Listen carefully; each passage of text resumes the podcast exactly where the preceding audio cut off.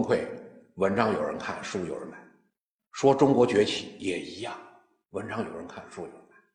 所以，当特朗普在拼命指责说中国人抢夺了美国人饭碗，我说中国人给多少美国人提供了饭碗？包括基辛格，包括沈大伟。你说基辛格，我们说基辛格今天不是这样的，他们都吃中国饭，中国饭吃的有滋有味。基辛格作为一个九十二岁，今年九十三岁老人。每年少了往两趟，多了四趟往来于中国，中美时差十二小时，飞行距离十三十四小时。你看基辛格到了北京落地这个程序，上午会谈，下午会谈，晚上宴请；上午会谈，下午会谈，晚上宴请，安排的非常紧。所以他跟我们谈着谈着，他就这样，脑地地就睡着了。我们都可以理解，老头儿你九十多岁老头儿你这么折腾他，那确实很累啊。他的助手跟我们讲：“你们继续说。”他睡着都听得见。那睡着怎么听见？肯定听不见的。他助手就讲：“你们的问题太温和了，你们提尖锐的。”老头尖锐说自己的眼睛就亮，他不睡觉。你们问题太温和了，他就睡了。中方说：“哎，提尖锐问题谁提啊？哎，金教授，你提，你提个尖锐问题，让我提，我猝不及防。我尖锐问题，我脑袋一转，我就想起个事。我说基辛格先生，我问你个事情：一九七二年二月，你陪同美国总统尼克松访问中国，你的车队有多少辆车？”基辛格这个有车队多少辆车？一下来京多少辆车？四十辆、五十辆、六十辆？我说不对，一百零七辆。他说你怎么知道一一百零七辆？眼睛大了，眼睛放光，那是他最光荣、最辉煌的一段。你怎么知道一百零七辆？我说基辛格先生，我给你讲个小故事。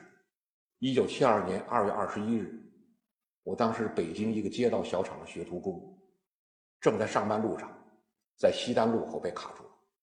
美国总统车队通过长安街，长安街全线戒严。我站在二十二路公共汽车那发动机的盖子后面，那位置比较高，能越过前面的行人自行车，看见路中间的情况。美国总总统车队通过，我说不是我数的，全公共汽车人在一起数，一二三四，最后一百零七，大家吼出来了，一百零七。哎，我印象特别深，一百零七。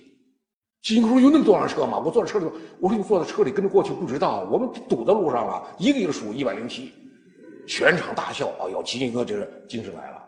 我跟基辛格讲：“我说基辛格先生，我是工厂的优秀徒工，我的家离工厂是全场最远的，我一次都没迟到，年年评为工厂优秀徒工，就那天迟到了。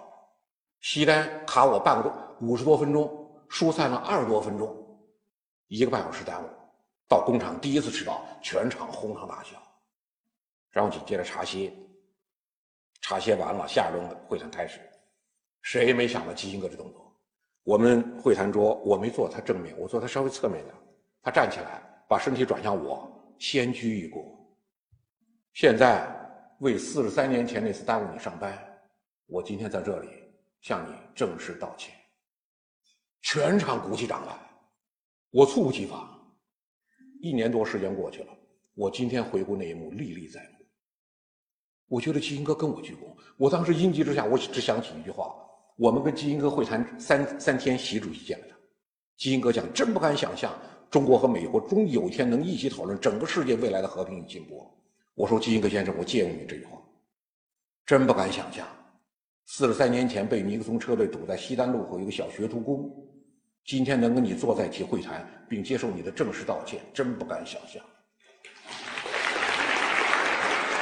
当时我讲，我讲了这个，跟大家一样，全场热烈鼓掌，全场参加会谈的中美双方都鼓起掌来。那一刻给我印象特别深。我后来想了很长时间，基辛格跟我去过，凭什么？因为我后面是个强大的崛起的中国。